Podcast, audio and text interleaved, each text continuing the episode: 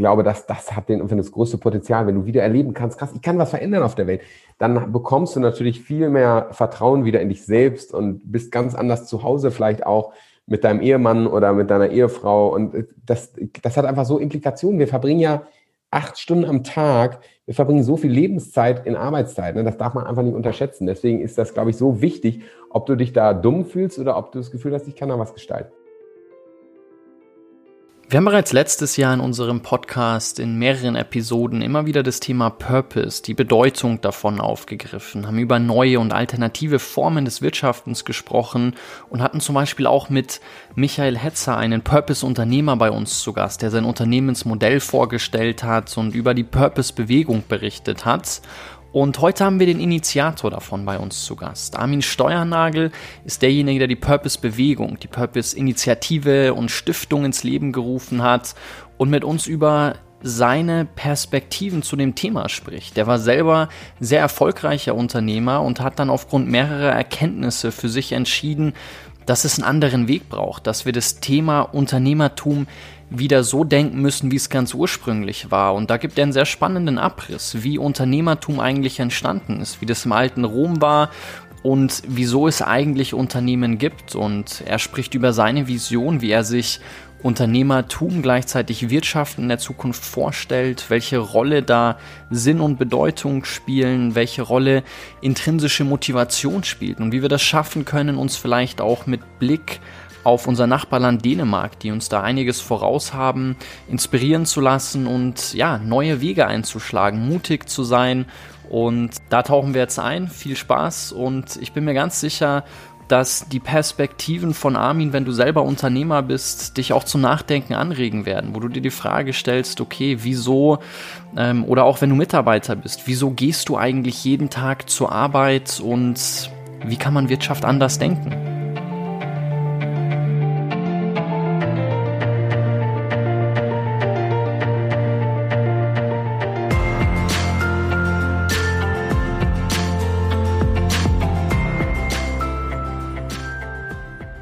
Armin, herzlich willkommen bei unseren Gesprächen von morgen. Ich freue mich total, dass du heute dabei bist, dass das heute klappt. Ich mich auch. Herzlichen Dank für die Einladung, Jonathan. Ich würde gerne mit dir direkt ins Thema eintauchen und mit dir über deine Purpose-Unternehmung, deine Purpose-Bewegung sprechen. Und wenn ich das richtig verstehe, dann sagt ihr, dass euer Ziel ist, eine gesunde Wirtschaft äh, zu schaffen, die dem Menschen dient.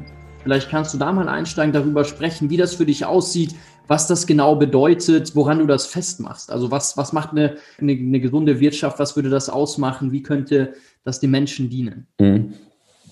Ja, ich meine, man muss sich ja erstmal fragen, wofür äh, wurde Wirtschaft überhaupt erfunden? Weshalb gehen wir zur Arbeit und sind tätig jeden Tag in den Fabriken, in den Bürotürmen?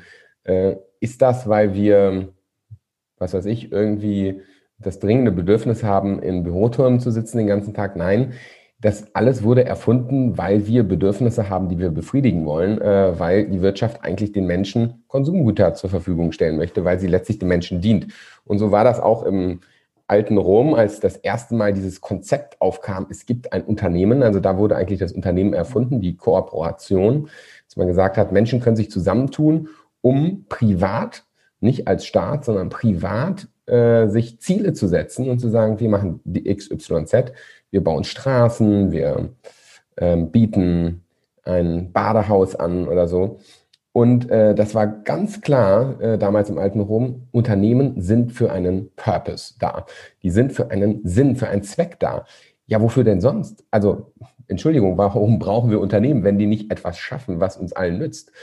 Äh, und deswegen war man war allerdings dort noch so äh, restriktiv, dass man gesagt hat, dieser Zweck, der muss genehmigt werden. Man kann einen vorschlagen, aber es muss sozusagen öffentlich genehmigt werden, dass das tatsächlich so ist. Und in diese Zeit will ich nicht mehr zurück. Wir, wir sind zum Glück in einer Zeit, wo der, die Zwecke der Unternehmen sehr privat gesetzt werden können. Wir können vegane Schuhe äh, oder ne, die, die, die lustigsten Produkte sozusagen, auch wenn das jetzt nicht lustig ist, äh, ähm, produzieren, wo vielleicht der eine oder die andere sagen würde, das brauchst du doch jetzt nicht wirklich, ähm, wo sich aber dann zeigt, ah, vielleicht gibt es doch wirklich einen Bedarf.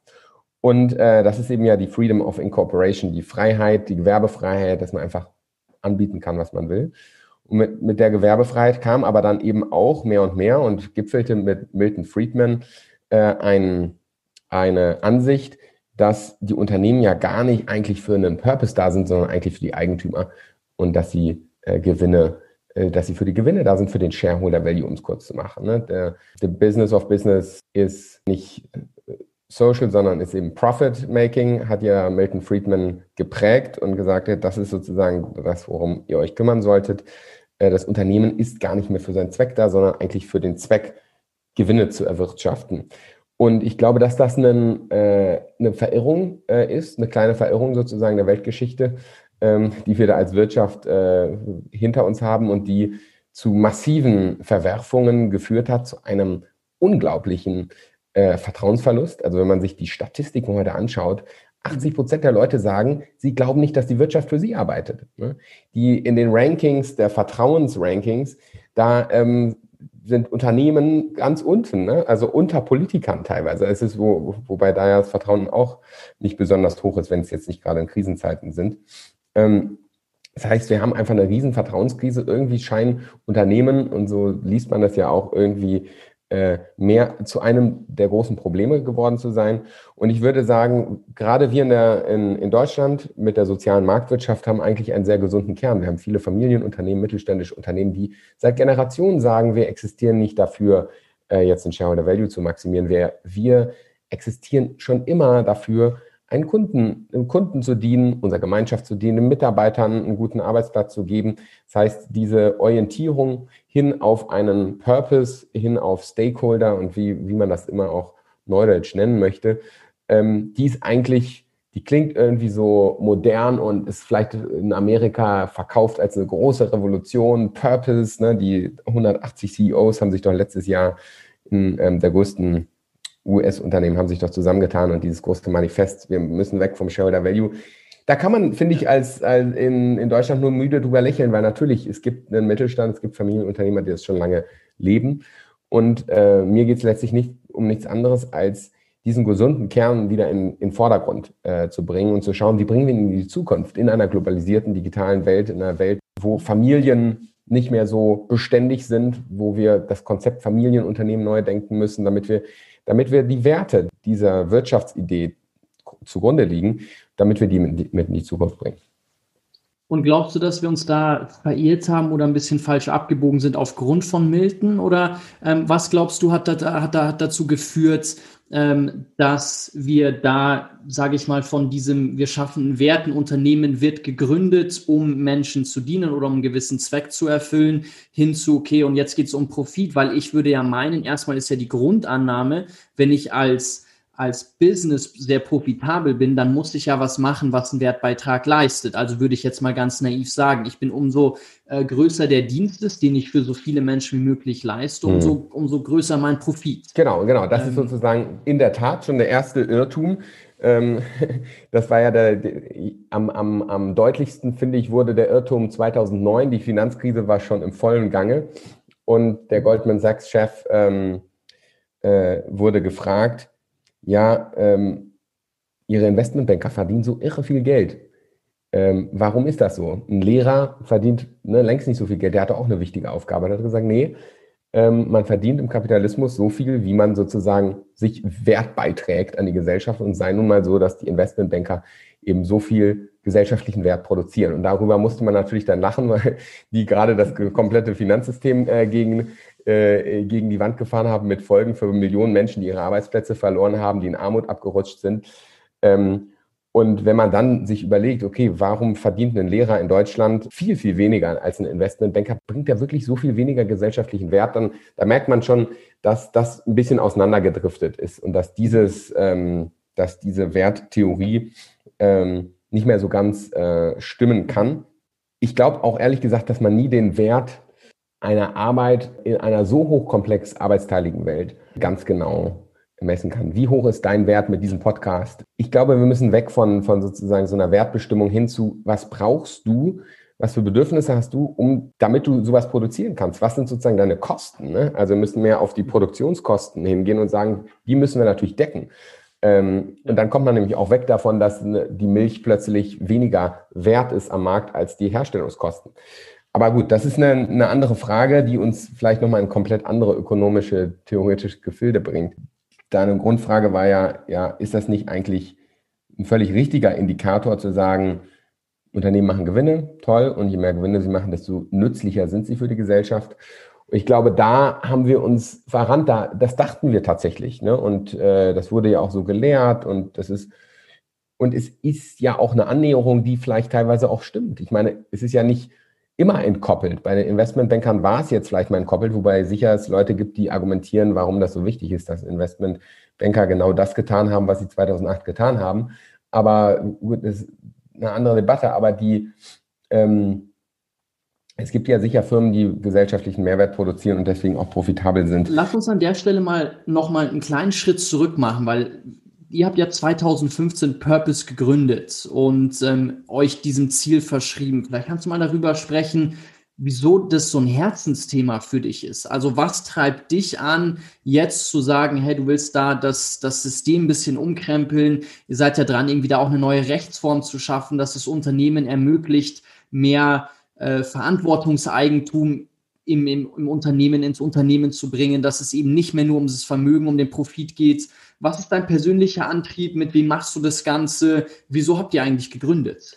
Vielleicht zuerst, wir wollen das System nicht umkrempeln, äh, sondern wir wollen einfach eine Möglichkeit schaffen, andere Wege zu gehen in der Wirtschaft, als sie bis jetzt gegangen sind. Ich glaube nämlich tief daran, dass das Zeitalter der Ideologien vorbei ist, wo wir darüber debattieren, ist es jetzt Kommunismus oder Kapitalismus und ach nee, das hat versagt und das andere hat auch versagt und was ist es jetzt und so weiter. Ich glaube, wir müssen da ein bisschen pragmatischer werden, in ein postideologisches Zeitalter gehen und sagen, lass uns einfach ausprobieren und lass uns verschiedene, verschiedenste Formen der Unternehmen gegeneinander konkurrieren. Lass uns ein liberales Weltverständnis haben. Und ich bin einfach der Überzeugung, dass, äh, oder bin, bin einfach biografisch so geprägt äh, worden, dass ich immer das Gefühl hatte, irgendwas läuft bei manchen Unternehmen zumindest falsch. Ich habe das exemplarisch erlebt bei meinem Vater der eine, eine Klinik geführt hat, die vier, fünf Mal verkauft wurde, so eine Reha-Klinik, zum Schluss an einen börsennotierten Konzern und wo äh, mit jedem Verkauf ein höherer Preis gezahlt wurde. Die Klinik war von Anfang an top profitabel, 9% Umsatzrendite, man konnte sich nicht beschweren, aber jedes Mal, weil ja ein höherer Preis äh, bezahlt wurde, wurden natürlich die Schrauben angedreht und die Klinik wie so eine Zitrone ausgepresst. Immer mehr. Also irgendwann gingen halt alle guten äh, Ärzte weg, die Hälfte musste mein Vater auch kündigen, weil gesagt wurde, hey, du brauchst weniger Ärzte. Dann jetzt arbeiten da nur noch osteuropäische ähm, Ärzte.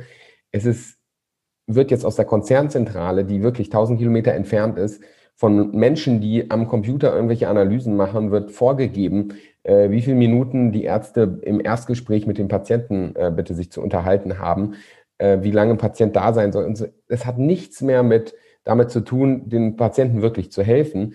Es hat auch nichts damit zu tun, ein einigermaßen gut funktionierendes Unternehmen zu erhalten, sondern es einfach auszupressen. Es würde, äh, also ich könnte dann einfach nur immer weiter äh, drüber mich aufregen, aber es hat mich als, als ähm, Bub sehr geprägt, weil ich da einfach viel war, über Silvester dort äh, Theateraufführungen gemacht habe für die Patienten. Ich kannte die ganzen Mitarbeiter und eben dann ging das immer weit, weiter so. Und ich habe dann meinem Vater gesagt, was, was ist da los? Ja, okay, immer weiter verkauft, äh, Fonds und so weiter. Ich habe mich damit nicht zufrieden gegeben und gesagt, wer, wer sind diese, diese blöden Leute, die das machen, die das so zerstören? Und die aus der Ferne reinregieren, das sind doch keine Eigentümer mehr. Das ist doch, das sind doch Investoren, das, da wurde für mich irgendwie klar, Eigentum ist einer der genialsten Konzepte, die wir erfunden haben als Menschheit, aber es ist auch ein Konzept, was du gnadenlos missbrauchen kannst zu einer Fremdherrschaft von Leuten, die einfach weit weg sind, Absentee Owners sind. Und das war, das war für mich einfach eine starke Prägung. Und zwar für mich klar, sowas will ich nicht. Wenn ich ein Unternehmen, und ich habe ja dann mit 16 auch ein Unternehmen gegründet, äh, und ich wollte unbedingt, dass ich Privateigentümer bin, bin vor das Vormundschaftsgericht gezogen, habe gesagt, ich will nicht, dass meine Eltern, ich will schon vorgezogen volljährig werden und möchte dieses verdammte Unternehmen als mein Eigentum bezeichnen. Und das war das coolste Erlebnis in, in meiner Jugend, würde ich sagen, nachts zu wissen, ich habe eine neue Idee, am nächsten Tag kann ich die einfach umsetzen, verdammt nochmal, kein Lehrer, keine Eltern können dazwischen funken. Man hat einfach eine Selbst, eine spürt Selbstwirksamkeit. Ähm, und das, das, ich bin der größte Fan von privatem Eigentum geworden, auf der einen Seite. Ne? Auf der anderen Seite aber erlebt, dass, das, dass eigentlich die Idee von privatem Eigentum Identifikation. Menschen, die da einfach sagen, ey, das ist meins, ich kümmere mich darum, ich stehe nachts auf, wenn da was kaputt geht, ich, ich bin da, ne? Was ja geil ist, ne? dass diese Idee komplett ausgehöhlt wird durch einen falsch verstandenen Kapitalismus, würde ich sagen, dass sie komplett ausgehöhlt wird und wir plötzlich lauter Zombie-Unternehmen haben, die nur noch aus der Ferne von Absentee Owners regiert werden, von Aktienmärkten, von Menschen, und ich bin dann ja zu dir hingefahren, in, äh, also zu diesen, zu den Fonds, die das ähm, verwaltet haben, die selbst total liebe Menschen sind, ne? die die Nachhaltigkeit im Herzen, äh, die Bio sogar kaufen und so weiter. Und sogar, ne, sich, ich habe mich mit dem wunderbar verstanden, die aber sagen, ja, sorry, ich muss meine Kinder auch ernähren. Und wenn ich nicht der bestperformendste Fonds bin, dann fliege ich bei dem Wettbewerb, den die Pensionskasse ausschreibt, raus, weil die geben sechs Fonds und sozusagen die vier Besten bekommen das nächste Mal wieder Geld. Das heißt, wir sind in, und wenn du dann dem Fondsmanager sagst, ja, aber weißt du, was du mit meinem Vater machst? Ja, aber ich kann nicht selbst entscheiden. Sind die Metafondsmanager. Gehst du zu den Metafondsmanagern? Und das war der nächste Schock. 90 Prozent des kompletten Geldes auf der Welt, was in Aktienmärkten investiert ist, kommt nicht von den Superreichen, sondern kommt von uns. Kommt von Versicherungen, Pensionskassen. 90 Prozent, ne? Das heißt, und dann gehst du zu denen und die sagen, ja, sorry, aber wenn die Leute immer die günstigste Autoversicherung kaufen, was soll ich denn machen? Oder wenn, wenn wir, wir versuchen doch den, den Rentnern das Beste zu geben. Das heißt, wir haben ein System geschaffen, ist mir dann klar geworden, wo wir uns gegenseitig versklaven, wo du lauter Leute hast, die sagen, ja, sorry, ich bin nicht zuständig. Ja, ich weiß, dass es läuft Kacke da in der Klinik, aber, ähm, oder auch in vielen anderen Fällen, aber ich bin hier im System gefangen. Ne? Ich bin, mein Auftraggeber ist der nächste vor. Mein Auftraggeber sind die ganzen Versicherten und die sagen, sorry, davon haben wir nie gehört, was ihr da veranstaltet. Das hat mich ziemlich aufgeregt, als ich verstanden habe, krass, wir haben eigentlich die Idee des Eigentums unterminiert dadurch, dass wir so ein anonymes Finanzkapital geschafft haben, was in Nanosekunden um die Welt flitzen kann und was von anonymen sozusagen Strukturen dirigiert wird. Und in dem Moment bin ich ehrlich gesagt großer Fan geworden von dem, was auch Familienunternehmen eigentlich verkörpern, nämlich zu sagen, nee, nicht anonym, persönlich. Hier sind Menschen, die verbinden sich damit, die sind emotional identifiziert damit, die ähm, wollen Unternehmen aufbauen, wo, wo jemand noch sitzt, der ein Gewissen hat und wo ich hinschreiben kann und der reagiert dann und wo nicht mein Vater dann sagen muss, ja, sorry, ich muss euch alle kündigen und ich finde das alles völlig sinnlos und wir waren vorher profitabel, aber wir müssen es so machen, wir müssen Catering outsourcen aus Tschechien, kaltes, ekliges Essen einfahren lassen und es hier auftauen und aufwärmen, äh, weil wir nur vier Euro pro Patient pro Tag ausgeben dürfen für Essen. Das hat die Konzernzentrale so gesagt. Ne? Wo du lauter Leute hast, die einfach nicht für das stehen können, was immer, die immer nur ja. sich verstecken müssen. Und das, das hat mich sehr aufgeregt und mich dann so fasziniert, die, die Frage, wie kriegt man es hin, dass man strukturell es schafft, dass ein Unternehmen selbstbestimmt ist. Wie schaffen wir selbstbestimmte Unternehmen? Und das war der Gründungsimpuls letztlich von Purpose, dass wir gesagt haben, wir wollen Rahmenbedingungen für selbstbestimmte Unternehmen schaffen. Wir wollen es schaffen, dass es einfach wird, auf allen Ebenen ein selbstbestimmtes Unternehmen ähm, zu gründen, zu finanzieren, in die Nachfolge zu geben. Und da kommst du dann mit lauter Herausforderungen plötzlich. Und auf die können wir dann eingehen. Da kommst du auf die Herausforderung, okay, ähm, Finanzierung. Vielleicht an der Stelle ganz kurz, ich, weil, weil ich glaube, dass, dass, dass das Spannende beziehungsweise das Traurige, etwas paradox an der Stelle ist ja, und da werden wir drüber sprechen, dass es ja ganz viele tolle, inspirierende Beispiele gibt von Unternehmen, die das anders gedacht haben und dann aufgezeigt haben, dass wenn man ähm, so, so wie du das gerade gesagt hast, äh, nicht nur auf den Profit ausgeht, sondern auf den Menschen, auf den Zweck, auf das, was man leisten möchte, dass dann plötzlich wirtschaftlich aber auch sehr gut läuft. Also der äh, Frederic Laloux hat ja in seinem Reinventing ja. Organizations ganz viele Beispiele genannt von Unternehmen, die dann deutlich profitabler ähm, sind, ohne das als, als oberstes Ziel zu haben, als die Konkurrenzunternehmen, die in diesem System mitspielen, wo du sagst, okay, da haben wir uns irgendwie selbst versklavt. Und das ist das, was, was ja, was es sehr spannend macht, wo wir uns schon die Frage stellen müssen, okay, irgendwie sind wir dann am Ziel ja komplett vorbei äh, geschossen. So einerseits machen wir weniger Umsatz oder weniger Profit, obwohl das das höchste Ziel ist und wir haben auch nicht mehr den Sinn und, und, und den Menschen im Vordergrund ähm, außer Acht gelassen. Ja. Aber ähm, ja, also du wolltest gerade. Aber das Interessante ist, Jonathan, sind. das Interessante ist, Götz Werner von DM hat das immer gesagt. Wenn du sagst, okay, jetzt mache ich so ein bisschen Self-Management und selbstbestimmtes Unternehmen, weil dann kriege ich ja mehr Profite. Ne? Dann machst du es unehrlich. Und das merkt man. Ne? Äh, Götz Werner hat ja. das immer so ganz simpel gesagt, gesagt, wenn du den Kunden liebst ne, und wirklich das für den machst und dann verstehst du ihn am besten, dann hast du am wenigsten getrübte Augen. Und dann wird als Folge, bist du dann erfolgreich, das ist dann eine Folge davon, ähm, die, die sozusagen wie Gnade kommt, dann bist du halt erfolgreich. Wenn du aber schon dahin schielst und sagst, okay, ich will das jetzt machen, weil dann wäre ich erfolgreich, dann sind deine Augen schon getrübt von Dollarzeichen ja. oder von wie auch immer, egal wie du, weil du dann immer denkst, okay, wie kann ich es monetarisieren? Das ist, John Kay hat dann ein Buch dazu geschrieben, das heißt Obliquity, weil er beobachtet hat, ähm, dass das ganz oft vorkommt. Er hat so eine schöne Geschichte von einem Pharmaforscher, der dann sehr berühmt geworden ist, der gesagt hat, halt Leute eingestellt hat, gesagt hat, bei, also eins kann ich euch garantieren, bei mir werdet ihr nicht reich, wir verschreiben uns der Wissenschaft, wir wollen einfach Medikamente erforschen, weil ähm, äh, ist in diesem Bereich, wo es darum ging, noch nicht so viel gab. Und dann ist daraus halt eines der größten Pharmaunternehmen ähm, Großbritanniens geworden und er ist total reich geworden. Und dann sagt der John Cahill, das ist so witzig, das ist halt immer, wenn du es nicht willst, wenn du nicht darauf zusteuerst, sondern ehrlich gemeint auf was anderes schaust, dann kann das als Folge kommen. Wenn du aber als direkt darauf zielst, dann bist du wie blind ähm, für die Bedürfnisse da draußen in der Welt. Ähm, das ist, glaube ich, das Wichtige dabei. Ne? Das ist ja. auch Self-Management wird heute, glaube ich, auch von manchen Börsenkonzernen gerne als Mittel zum Zweck verwendet. Genauso Purpose. Ich meine, die ganze Purpose-Debatte.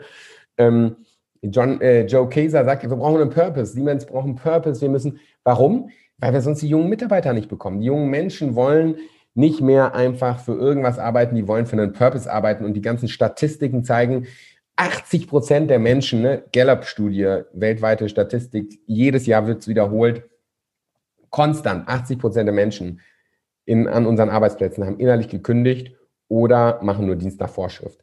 Was für ein Potenzial verschenken wir da? Wie viele Menschen werden krank, werden belasten unser Gesundheitssystem, gehen einfach seelisch leer äh, von ihren Arbeitsplätzen zurück. Äh, natürlich wollen, suchen die alle Purpose. So, und in dieses Vakuum kommt natürlich jetzt Apple rein und sagt, ne, work with us, uh, you can change the world und so weiter. Aber natürlich spürt man dann auch, äh, und das habe ich mit vielen jungen Leuten ähm, eben äh, reflektiert, die, die sich, die halt überlegt haben, dazu arbeiten, die gesagt haben, ist irgendwas, ich weiß zum Schluss, arbeite, äh, arbeite ich da für ein Shareholder Value und nicht, die, die sagen das nur so. Das heißt, das ist die erste Frage. Äh, wenn du wirklich sagen willst, ich will für einen, unser Unternehmen setzt sich selbstbestimmt ein Purpose und wir wollen für den arbeiten.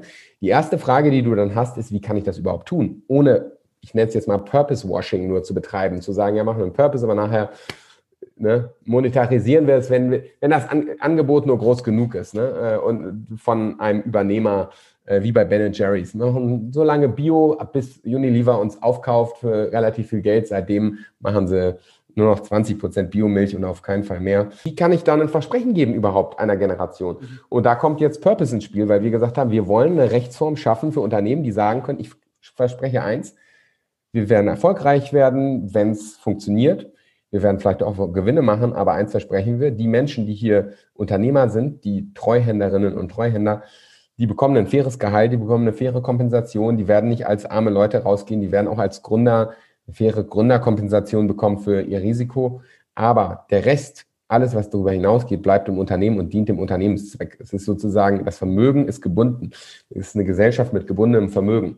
Äh, und so ein krasses Versprechen, wo man erstmal sagt, da bist du komplett verrückt, dann beschränkst du dich selbst. So, so ein Versprechen ist enorm kraftvoll. Und das ist ja. ein bisschen der Kern, weshalb wir dann gesagt haben, okay, wir wollen sowas machen. Es geht heute schlecht. Deswegen müssen wir eine Organisation gründen, die Unternehmen hilft, sowas zu machen. Und ich hatte ja selbst äh, zwei Unternehmen, wo, wo ich das machen wollte und wo ich gemerkt habe, dass es eben kaum geht. Und ähm, aus der Arbeit damit ist dann Purpose oder bin ich zu dieser, zu dieser Gründungstruppe äh, dann dazugekommen, die es mitgegründet haben.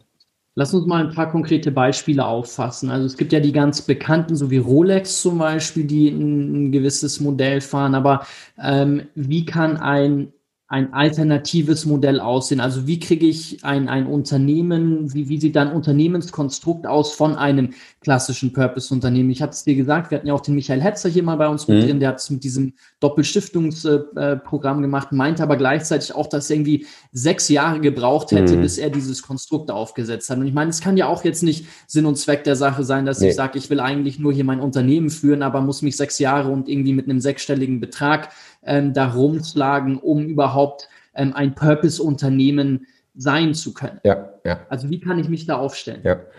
Also wir haben versucht, in 2015 angefangen, einen Hack zu finden im GmbH-Recht und zu versuchen, irgendwie schon im GmbH-Recht sowas einfacher als mit Stiftungsgründungen, äh, weil wir das Problem eben auch gesehen haben, festzuzurren. Das Ergebnis ist, dass wir jetzt viele Unternehmen haben, die das so versuchen mit so einem Hack, zum Beispiel Ecosia, die Suchmaschine, die Bäume pflanzt, oder ja. Einhorn, der Einhorn auch, Kondomhersteller genau. Einhorn und so. Ja, ja, Aber man muss sagen, es ist sehr suboptimal. Es ist immer noch kompliziert, es ist nicht rechtssicher. Man kann es immer noch aushebeln und deswegen setzen wir uns zurzeit äh, mit allen Kräften, die wir haben, für eine neue Rechtsform ein, äh, für, einen, für eine Unternehmensform, die von Anfang an sozusagen das in die DNA schreibt. Weil man muss sich das vorstellen. Das äh, war mir auch nicht klar. Jedes Unternehmen läuft ja auf einem gewissen, auf einer Hardware, auf einem gewissen Betriebssystem. Und das Betriebssystem Unternehmens in gewisser Weise ist sein rechtliches Kleid, sein Rechtskleid, seine Rechtsform. So, das GmbH kennt man, Aktiengesellschaft kennt man. Das ist sozusagen, das sind Regeln, die fest sagen, wer hat was zu sagen, wie kann man sich ähm, mehr sagen, erkaufen, äh, wie wird ein Vorstand gewählt und all, all, das wird festgezurrt in so einer Rechtsform. Und diese Rechtsformen sind geniale Erfindungen äh, und teilweise auch sehr bewährt, aber sie kommen alle, das muss man sich mal reinziehen, aus der Kaiserzeit. Die Aktiengesellschaft, ich glaube 1850, die oder die, die GmbH 1893, ne, die Kommanditgesellschaft auch ähnlich. Äh, alles Kaiserzeit. Und man muss sagen, schlaue Leute damals, ne? die haben was erfunden, was bis heute super gut funktioniert. Aber äh, eine Sache war damals halt sehr, sehr prägend, nämlich, dass man mit der Industrialisierung, mit der aufkommenden Industrialisierung aus England letztlich die Rechtsform übernommen hat, aus dem anglosächsischen Raum und gesagt, und da war das eben schon sehr äh, dominierend, dieser Gedanke, okay, der, das Unternehmen ist für die Eigentümer da, für die Shareholder. Und man hat entsprechend Eigentumsstrukturen, Unternehmensformen geschaffen, die sagen, ein Unternehmen äh, ist eine GmbH. Eine GmbH hat Anteile, das sind Sachen, genauso wie ein Sack Kartoffeln eine Sache ist. Und diese Sachen kann ich verkaufen für einen höchsten Preis. Und äh, damit ist das Unternehmen eigentlich auch als Ware handelbar. Juristisch gesehen ist das Unternehmen nichts anderes als eine Ware. Wenn du jetzt sagen willst, mein Unternehmen ist keine Ware, wir sind Treuhänderinnen und Treuhänder, die das Unternehmen auf Zeit halten, die danach ausscheiden und dann die Kontrolle weitergeben an die nächsten Menschen und wir bekommen faires Gehalt, aber das Vermögen des Unternehmens ist an den Zweck gebunden oder kann gespendet werden. Wenn du das versprechen willst, wenn du sozusagen ein anderes Bild hast und sagst, ein Unternehmen ist für mich keine Ware, sondern es sind Menschen, die zusammenarbeiten und ich will in einem bestimmten Verhältnis dazu stehen. Das Unternehmen soll sich sozusagen selbst gehören. Wenn du das sagen willst, dann fehlen dir einfach die rechtlichen Möglichkeiten, die rechtlichen Kleider, weil die einfach nicht erfunden wurden. Und deswegen haben wir dann völlig naiv gesagt, okay, dann muss, müssen die wohl erfunden werden. Und das können wir jetzt natürlich nicht sofort fordern, weil wir müssen erstmal beweisen, dass solche Unternehmen überhaupt funktionieren. Weil das Erste, was die Leute natürlich gesagt haben, ist also, Armin, das kann nicht funktionieren. Ne? Unternehmen, wo die Eigentümer äh, nicht alles Geld rausnehmen können, wieso sind die überhaupt motiviert? Ne? Das ist sozusagen, das heißt, erstmal kam für uns die Frage, wir müssen erstmal zeigen, es funktioniert und dann können wir fordern, dafür braucht es eine Rechtsform. In der Phase sind wir jetzt. Wir haben gezeigt, dass es funktioniert, indem wir ich sag mal, Kompromisslösungen, Krückenlösungen gemacht haben, indem wir irgendwie einen GmbH-Vertrag reingeschrieben haben. Schaut mal, die Eigentümer dürfen kein Geld entnehmen, die dürfen das auch nicht einfach verkaufen, sondern geben das immer weiter, so ähnlich wie eine Anwaltspartnerschaft, wo man die Partnerschaft sozusagen immer weitergibt. Und das kann man nicht ändern, wenn nicht 100% Zustimmung sind und 1% geben wir einer Stiftung, die versucht ein Veto einzulegen.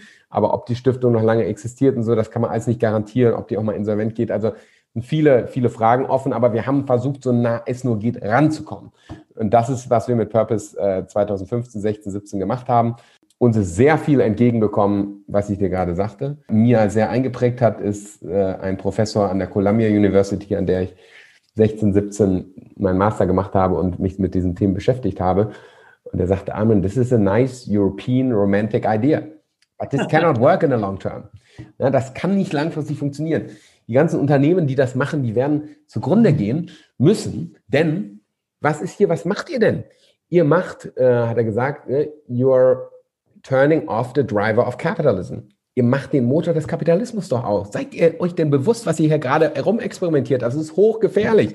Ihr sagt, da gibt es Menschen, die kontrollieren ein Unternehmen und die bekommen ein faires Gehalt und so weiter, aber die können nicht die Upside mitnehmen, also das, den Gewinn mitnehmen, wenn es richtig gut funktioniert.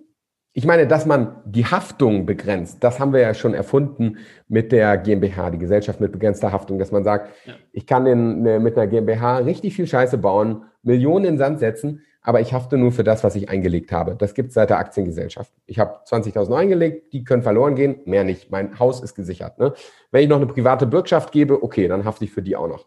Ähm, also das heißt, Haftungsbegrenzung haben wir schon. Aber diese sozusagen zu sagen, ich nehme mir ich kann Millionär werden, aber irgendwann ist dann auch, mehr kann ich dann auch nicht entnehmen, sozusagen, irgendwann ist Schluss.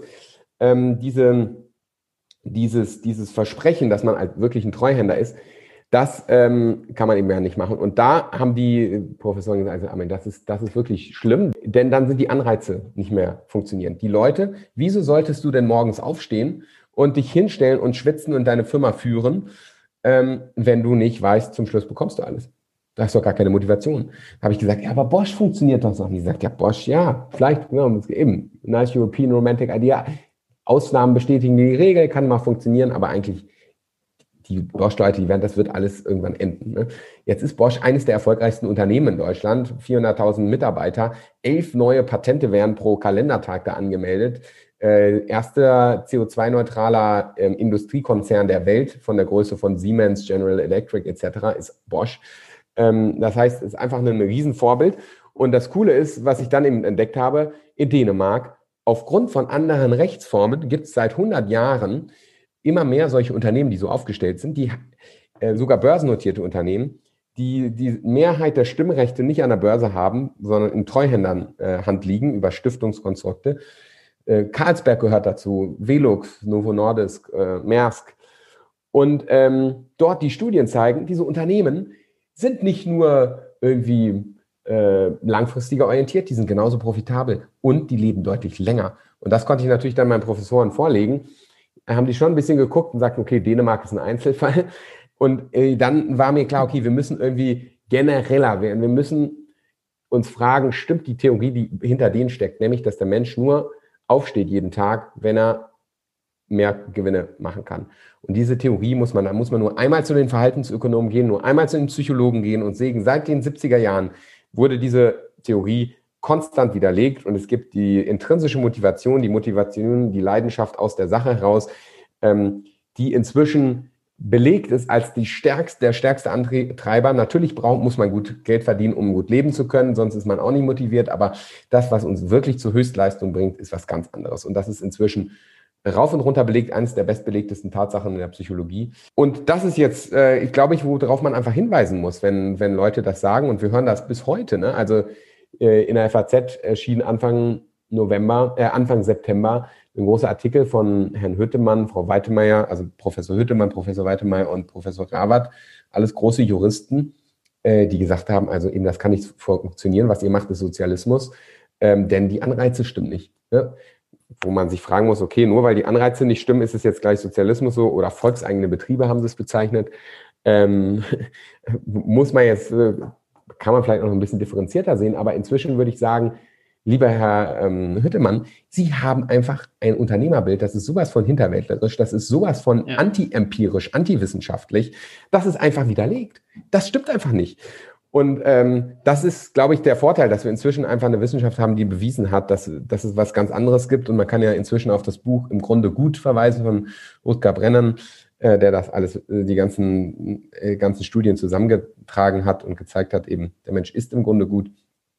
Und wenn das so ist, warum darf es dann nicht eine Rechtsform für die auch geben? Das ist unser Argument. Ich denke, dass das, was du gesagt hast, es ist ja auch in Unternehmen, wenn ich als Mitarbeiter weiß, ich arbeite für ein Unternehmen, das dem Unternehmen eigentlich selbst gehört und muss nicht irgendwie die Befürchtung haben, da kommt jetzt bald ein VC und kauft das auf oder da gibt es irgendwie bald, bald eine Übernahme und ich weiß gar nicht, wie mein Arbeitsplatz hier gesichert ist.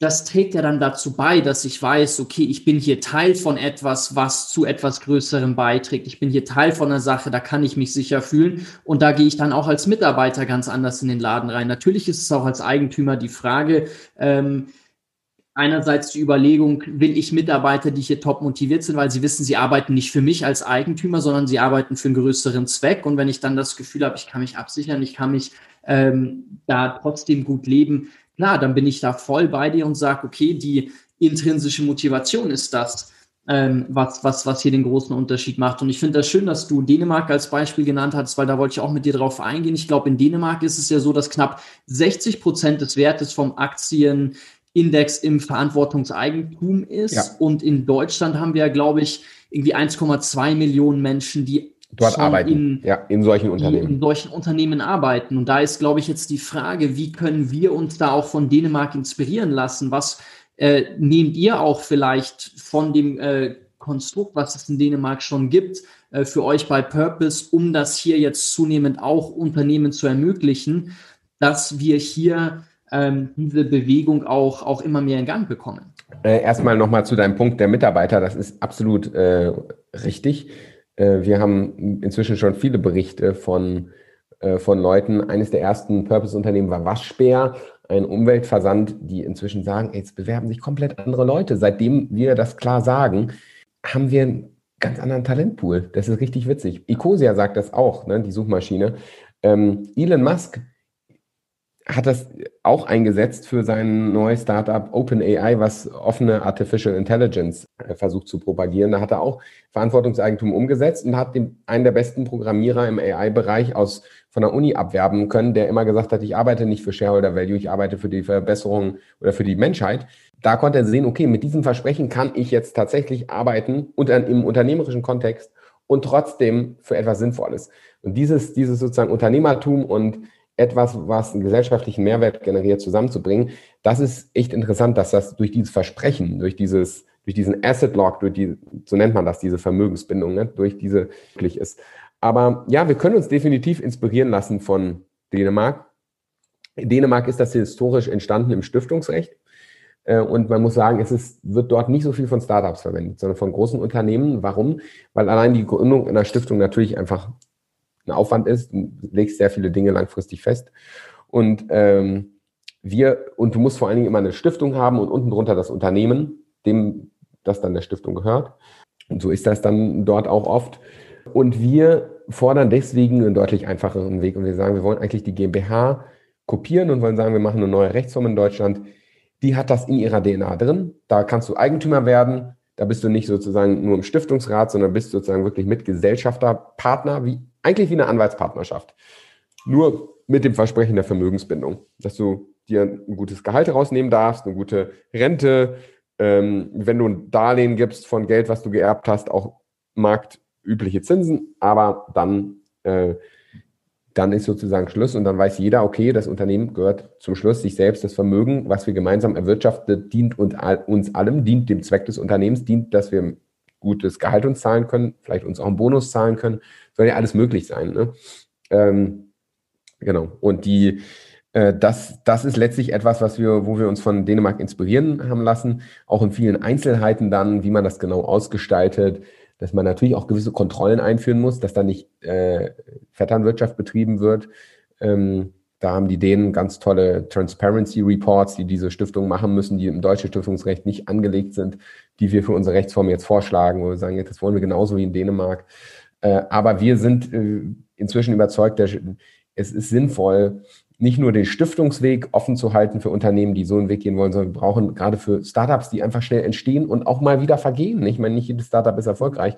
Brauchen wir einen Weg, der kurzfristig machbar ist. Und das ist einfach eine, eine wir nennen es inzwischen eine Gesellschaft mit gebundenem Vermögen. Früher haben wir es immer Verantwortungseigentum genannt, weil wir sagten, es ist ja Eigentum an der Verantwortung, nicht Eigentum am Vermögen. Es ist sozusagen nicht Vermögenseigentum.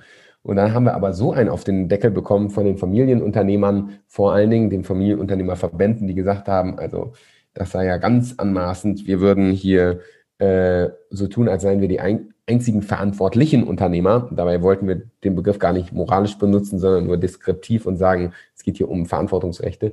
Aber nun, es ist passiert, wir haben auf den Deckel bekommen, wir haben verstanden, das ist ein blöder Begriff, der manche Leute vielleicht auch zu Recht da aufbringt. Und deswegen haben wir uns entschieden, wir nennen das jetzt anders, nämlich Gesellschaft mit gebundenem Vermögen.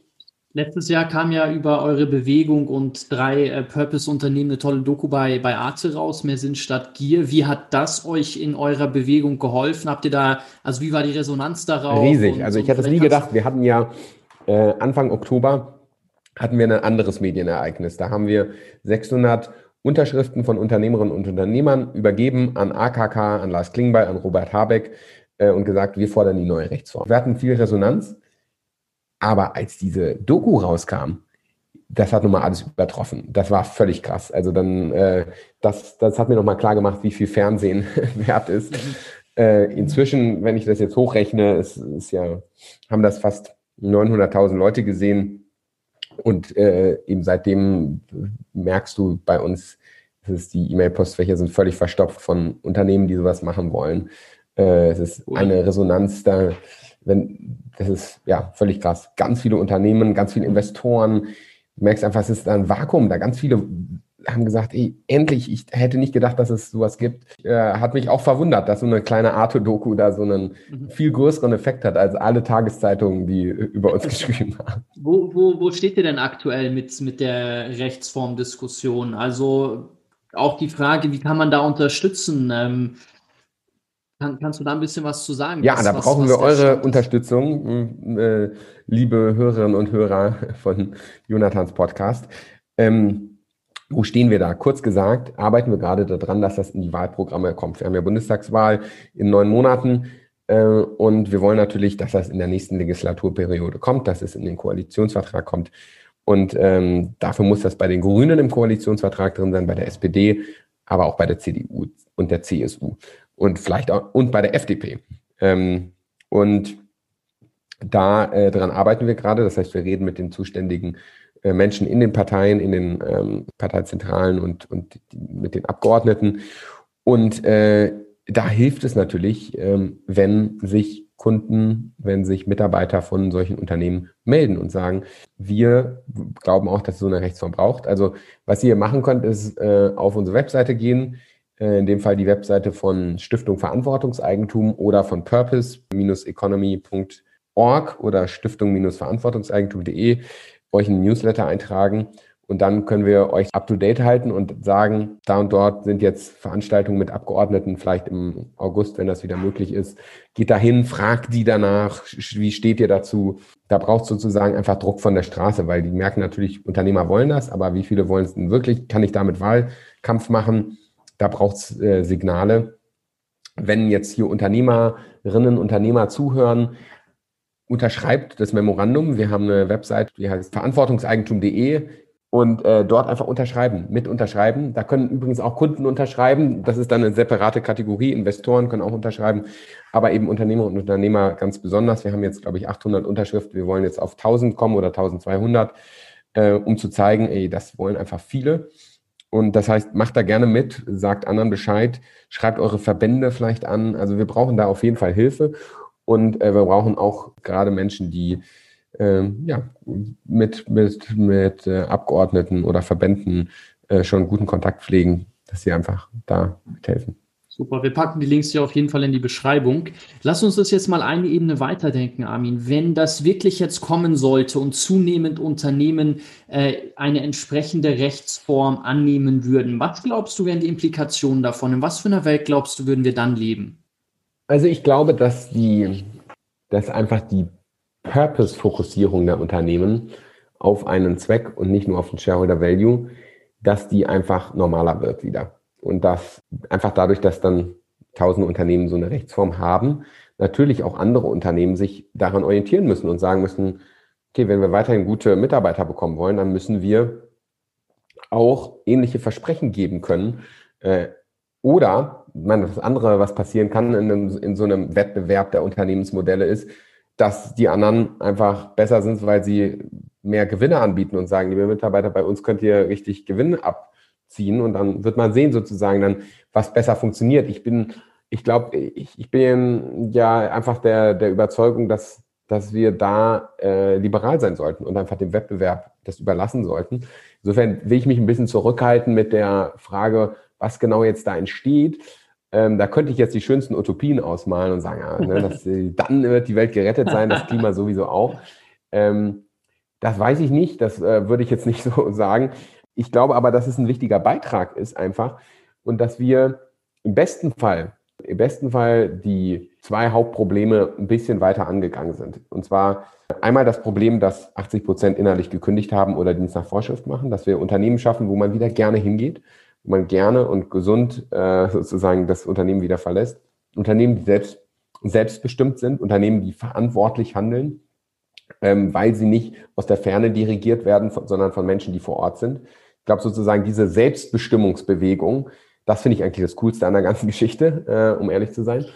Ja. Ich glaube, dass das hat den, das größte Potenzial, wenn du wieder erleben kannst, krass, ich kann was verändern auf der Welt, dann bekommst du natürlich viel mehr Vertrauen wieder in dich selbst und bist ganz anders zu Hause vielleicht auch mit deinem Ehemann oder mit deiner Ehefrau und das, das hat einfach so Implikationen. Wir verbringen ja acht Stunden am Tag, wir verbringen so viel Lebenszeit in Arbeitszeit. Ne? Das darf man einfach nicht unterschätzen. Deswegen ist das, glaube ich, so wichtig, ob du dich da dumm fühlst oder ob du das Gefühl hast, ich kann da was gestalten.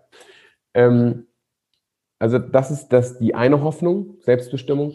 Und das andere ist, glaube ich, auch, dass wir einfach eine echt tolle, dezentrale Marktwirtschaft in Deutschland haben. Viele kleine Unternehmen. Wir sind nicht wie in den USA inzwischen, dominiert von einem großen Konzern nach dem anderen, sondern wir haben eine starke mittelständische Wirtschaft. Und die droht gerade komplett zentralisiert zu werden. Durch die, den harten Lockdown der Regierung, muss man sagen, natürlich mit Betrieben. Es, wer profitiert, sind die großen Konzerne, die, die genügend Polster haben oder die entsprechend ähm, genügend Hilfen äh, holen können. Viele Mittelständler straucheln gerade natürlich echt. Und äh, aber natürlich, und das ist das andere große Problem, durch Nachfolgeproblematiken, weil Viele dieser Mittelständler funktionieren durch Familie. Ich gebe es an meinen Sohn, Tochter weiter. Jetzt ist aber die Individualisierung in der Gesellschaft so weit fortgeschritten, dass die Lebensentwürfe deiner Kinder einfach anders sind. Der eine will Architekt werden, der nächste dies und jenes. Die wollen nicht einfach immer weitermachen, was Papa oder Mama gemacht haben. Manchmal schon, nicht immer. So, und für die ist natürlich jetzt die Idee zu sagen, es kann weiter ein Familienunternehmen sein, nur es muss nicht eine genetische Familie sein, die das Unternehmen hält, sondern es ist sozusagen eine eine Wertefamilie, eine, das sind Brüder und Schwestern im Geiste, nicht im Blute. Mhm. Diese, dieser kleine Shift zu sagen, wir, wir müssen da nicht immer ans Blut anknüpfen und die gleiche DNA, die durch unsere Körper zirkuliert, sondern an das gleiche Ge Leidenschaft und Gefühl, was im Herz pocht sozusagen, das daran anknüpfen, diese neue Idee von Familie ähm, bei Unternehmensträgerschaft, ich glaube, die kann unserem Mittelstand helfen, dezentral zu bleiben, erhalten zu bleiben. Damit sind nämlich, ist der Genpool weiter. Ich kann plötzlich ganz andere Leute mit in die Unternehmen reinnehmen. Da sagen mir viele Leute, ja, okay, gut, aber das kann ich doch heute schon, ich kann das Unternehmen einfach verkaufen. Problem ist, äh, also an jemanden, der nicht mit mir verwandt ist. Problem ist natürlich da, es stimmt nicht ganz, wenn ich es verkaufe, verkaufe ich es für einen relativ hohen Preis meistens. Ähm, sonst muss ich nämlich auch Schenkungssteuer zahlen oder der Käufer muss hohe Schenkungssteuer zahlen. Und äh, keiner hat Bock darauf, dass äh, so viel Geld in, in die Hand zu nehmen. Wenn ich aber sage, schau mal, ich gebe dir das weiter, du kriegst das mehr oder weniger gratis, das Unternehmen, aber dein Versprechen ist, du kannst genauso wenig das nachher monetarisieren und an Hedgefonds verkaufen, wie ich das konnte. Du kannst es genauso nur weitergeben. Dann habe ich natürlich eine, gewisses, ähm, eine gewisse Sicherheit. So habe ich das mit meinem ersten Unternehmen gemacht. Ich konnte relativ schnell einen Nachfolger finden, wo ich das Gefühl hatte, der passt. Normalerweise würde ich jetzt zehn Jahre mit denen kennenlernen wollen und sagen, ist es wirklich der Wichtige? Äh, haut er mich doch nicht übers Ohr? Jetzt habe ich aber einen gefunden und wusste, mit unserem Purpose-Modell weiß ich, der kann das nicht missbrauchen, so einfach. Mhm. Ich kann ihm die Kontrollrechte, ich kann ihm das Eigentum weitergeben und weiß, der kriegt sein faires Gehalt und so weiter. Aber der wird dann nicht äh, das nachher so monetarisieren und so zu Geld machen, dass ich nachher denke, scheiße, ich wollte gern der Gute sein, aber jetzt bin ich der Dumme. Weil wer von uns will nicht gern der Gute sein, aber ungern, aber ist ungern der Dumme. Und dass dieses Modell sozusagen hilft, der Gute sein zu können, ohne der Dumme zu sein. Und dadurch hilft es eine ganz neue Form von Nachfolge. Das ist jetzt ein längerer Exkurs gewesen. Aber ich glaube, der ist wichtig, wenn man, äh, wenn man verstehen will, warum eben in der, im Mittelstand das so ein großes Potenzial hat. Du wolltest vorhin noch ein paar Punkte nennen zu den Herausforderungen, die vielleicht auch Purpose-Unternehmer haben. Und ich glaube, ihr bei Purpose, bei, bei, bei eurer Organisation, ihr macht das ja stellenweise auch, dass ihr zum Beispiel bei der Finanzierung dann Unternehmer mit ja. Geldgebern zusammenbringt. Ähm, wie kann ich mich da bei euch melden und gleichzeitig, was sind noch die weiteren Herausforderungen, ja. die du nennen wolltest? Also ist das Finanzierungsthema und, und, und Ja, also die Herausforderung, äh, guter Punkt, die Herausforderung, die wir haben, wenn du ein selbstbestimmtes Purpose-Unternehmen gründest, ist, wie finanzierst du dich selbstbestimmt? Viele Investoren sagen, gerne, ich investiere, aber nur, wenn ich Stimmrechte bekomme. Ich möchte Geld für Kontrolle. Es geht hier nicht so ganz so gut. Man kann natürlich gewisse Mitspracherechte einräumen, aber eigentlich ist klar, die Unternehmensstimmrechte liegen bei der Werte- und Fähigkeitenfamilie, bei Menschen, mit, die mit dem Unternehmen verbunden sind. Und ähm, die sind nicht einfach so käuflich. Äh, zu Recht nicht. Und ähm, dafür braucht es natürlich eine Unter braucht es Investoren. Da sagen dann manche, ja, okay, da gibt es vielleicht gar keine Investoren für. Inzwischen können wir sagen, es gibt viele Investoren, die das Modell so cool finden, dass sie besonders in solche Unternehmen investieren.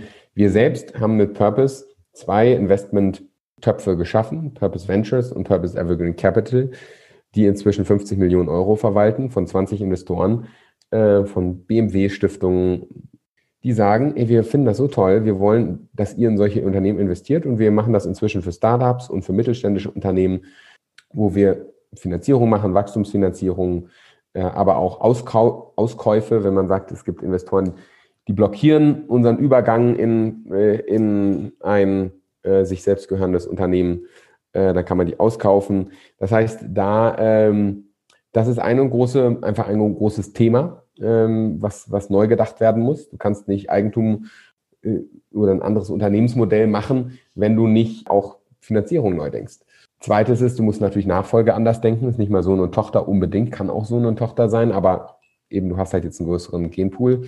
Musst gucken, wie wählt man den jetzt aus? Gibt es gute Gremien, um zu schauen, wer wird jetzt Miteigentümer, wer nicht? Sind es alle Mitarbeiter? Sind es jeder, der zwei Jahre dabei ist? Oder sind es nur eine kleine Elite? Da gibt es sehr unterschiedliche Arten. Ne? Soul Bottles sagt, jeder, der zwei Jahre dabei ist, kommt dazu. Äh, andere sagen, nee, da musst du schon irre lange gedient haben und wirst ausgewählt im komplizierten Prozess.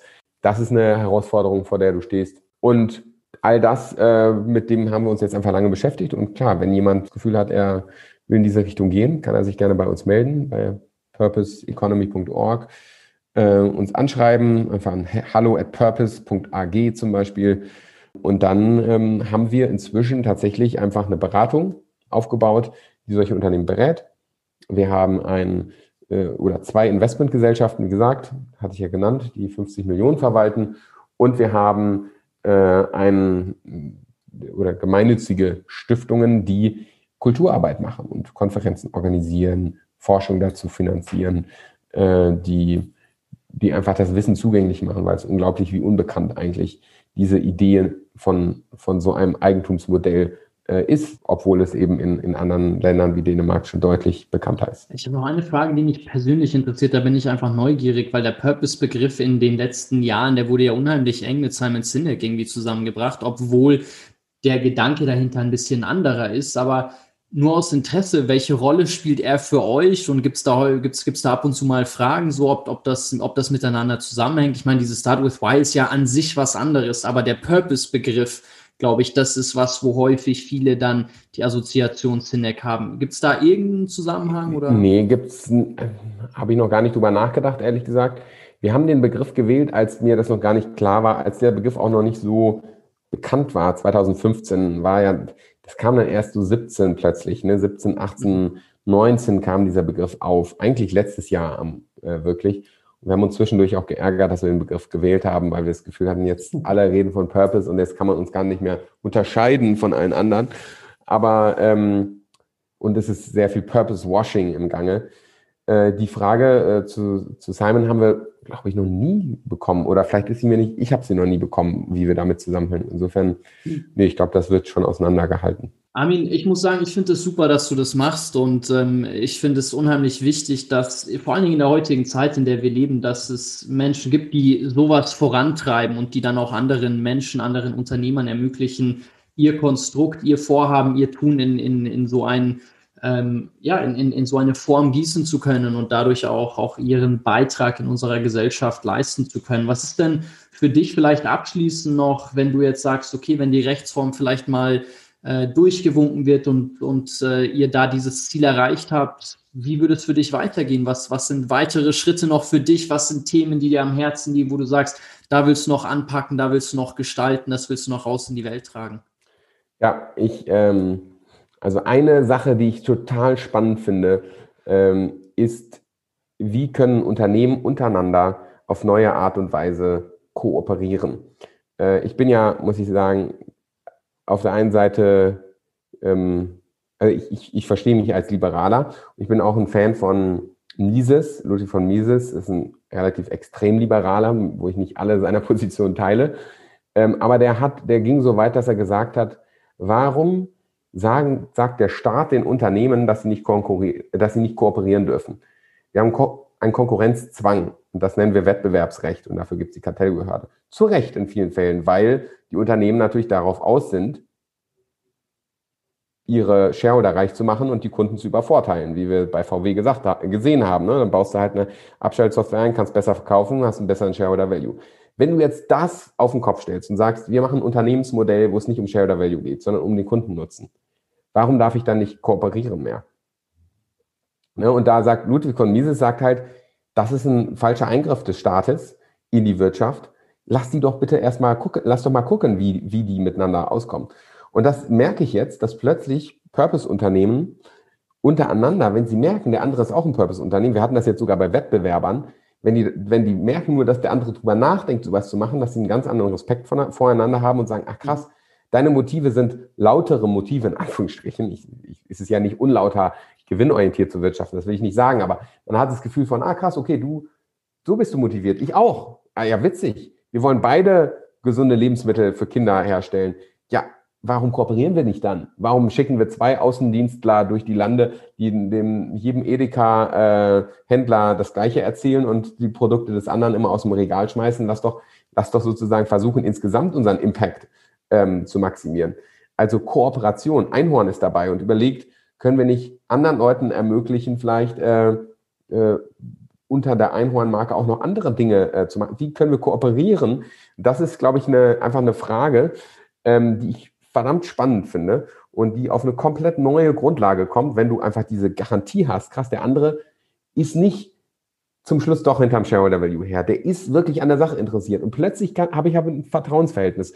Und durch dieses Vertrauen, glaube ich, sind ähm, komplett neue Effizienzen möglich. Und jetzt mache ich, äh, das, das würde ich sagen, als kleine ähm, Ausblick und Utopie. Was ich mir wünschen wär, würde, wäre, wenn das Zeitalter der Konzerne vorbeigeht, nicht indem wir wieder irgendwie alle äh, und vor uns hin wirtschaften in kleinen Unternehmen, sondern indem wir lauter kleine Unternehmen haben, die so kooperieren, als wären sie ein Konzern.